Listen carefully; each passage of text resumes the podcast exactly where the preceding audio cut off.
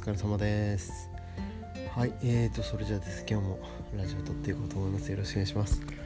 はいえーとですね突然ですけど創造性を発揮するのにあのー、3つの B というのがあります、えー、バスバーベッドです、えー、ちなみに、え僕はですね今バーとベッドを、えまあ、消化したところというか消化するところというかお酒を飲んで、まあ、今から布団で寝ようと思ってるところですがあのいい感じに残しておきたい内容が思い浮かんだので、えー、せっかくですからラジオでシェアしておこうと思います。こんな感じでちょっと大変あの心苦しいんですけどまああのためになる内容になればなと思ってます。はい。えっとですね最近、えー、というか皆さんの身の回りに、えー、億万長者の方ですとか、あのー、社会的に成功している方ですとかいろんな人から何、えー、て言ったらいいんですかねこんな風になりてえなみたいなに思われてる方とかおられますかね。えーとまあ、僕は資本形成を、えー、目標の一つに掲げているので、まあ、周りにですね、えー、すごいお金持ちの方がたくさんいると、まあ、自分もお金持ちになる方法がわかるだろうということで、まあ、投資の勉強を始めて億万長者の投資家の先生たちに、えー、教えてもらってるというところです。で、えー、まあ何て言うんですかねスクールみたいなのがあるんですけどその中では一番、えー、まあ創始者になられる先生とコンサルをした時に、え聞いてみたんですよね。あの先生なんか大事にしておられる本とかありますかっていうふうに聞いたら、えー、これですね。ディーパック・チョプラさんっていうこれインドの人ですかね。この博士の書いた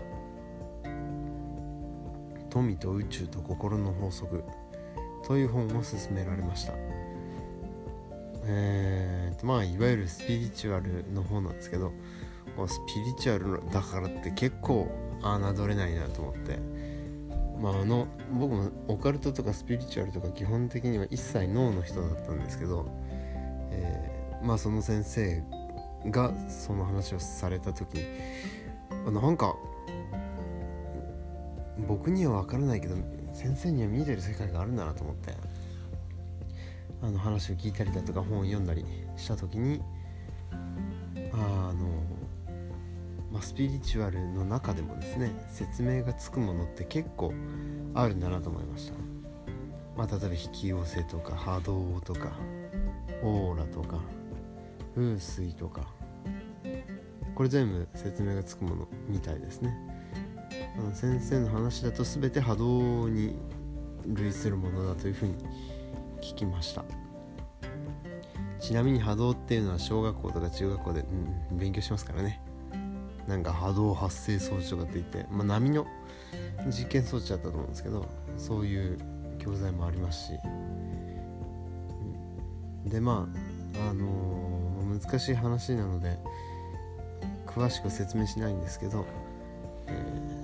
ー、例えばもの最小単位が原子だって僕たちは小学校とか中学校で勉強したんですけど実はそうじゃなくてあの素粒子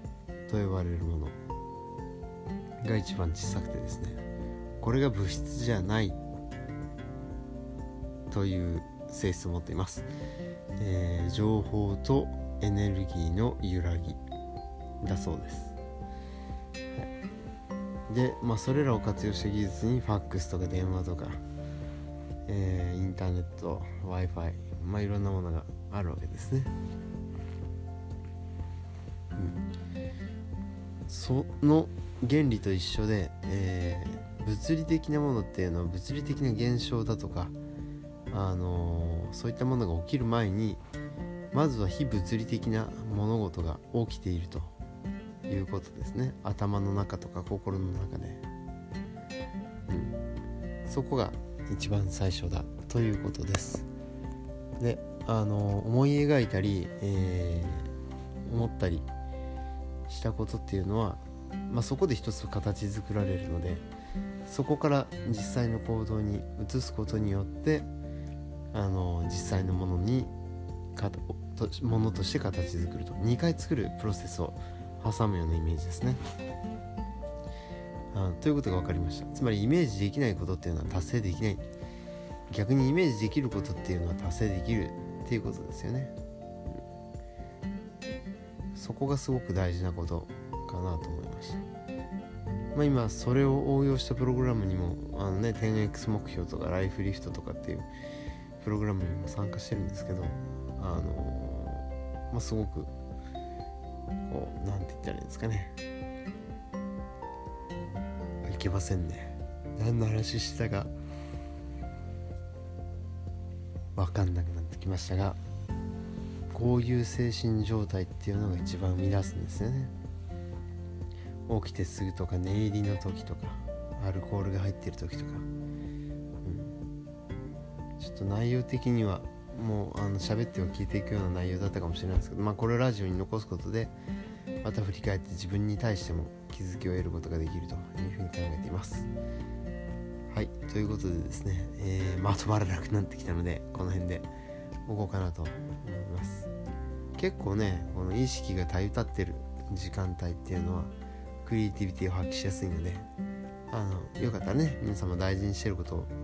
パッと、えー、無心の時に思ったりだとか